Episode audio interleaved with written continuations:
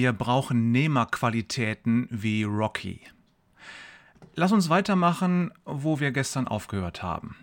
Im Alten Testament ist die Rede von Auge um Auge, Zahn um Zahn. Das war ein gutes und sinnvolles Gebot, denn es hat die Rachegelüste gegenüber dem Feind gemindert und verhindert, dass etwa ganze Familien getötet wurden als Vergeltung für den Tod eines Einzelnen. Heute wird diese Aussage gern missverstanden in dem Sinne, dass es völlig legitim ist, mit gleicher Münze heimzuzahlen. Das ist natürlich eine durch und durch menschliche Sichtweise, so nach dem Motto Ihr gutes Recht für wenig Geld. Slogan des ADAC von 1994. Wir alle wissen schließlich, dass Recht haben und Recht bekommen zwei verschiedene Dinge sind, nicht wahr?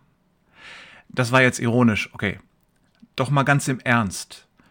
Dass wir Menschen in solchen Zusammenhängen von Gerechtigkeit sprechen, zeigt nur allzu deutlich, wie verkorkst wir sind und wie weit von Gott entfernt.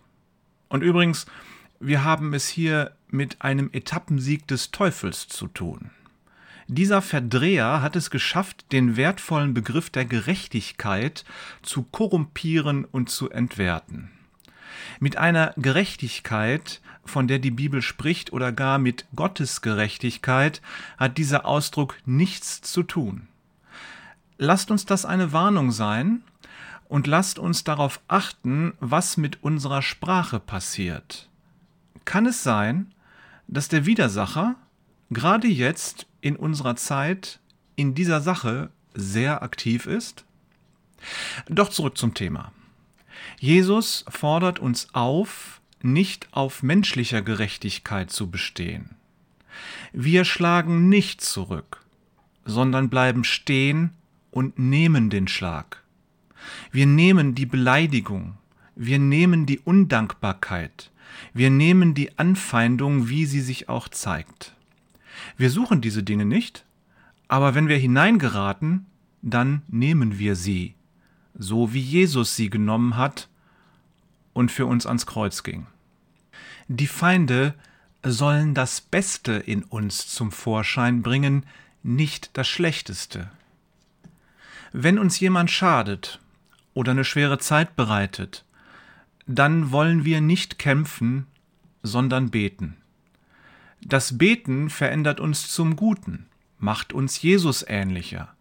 Unser altes Ich wird kleiner, das neue Ich wird größer. Jesus nimmt in uns Gestalt an, immer mehr, immer öfter. Wir sind auf dem Weg zur Vollkommenheit.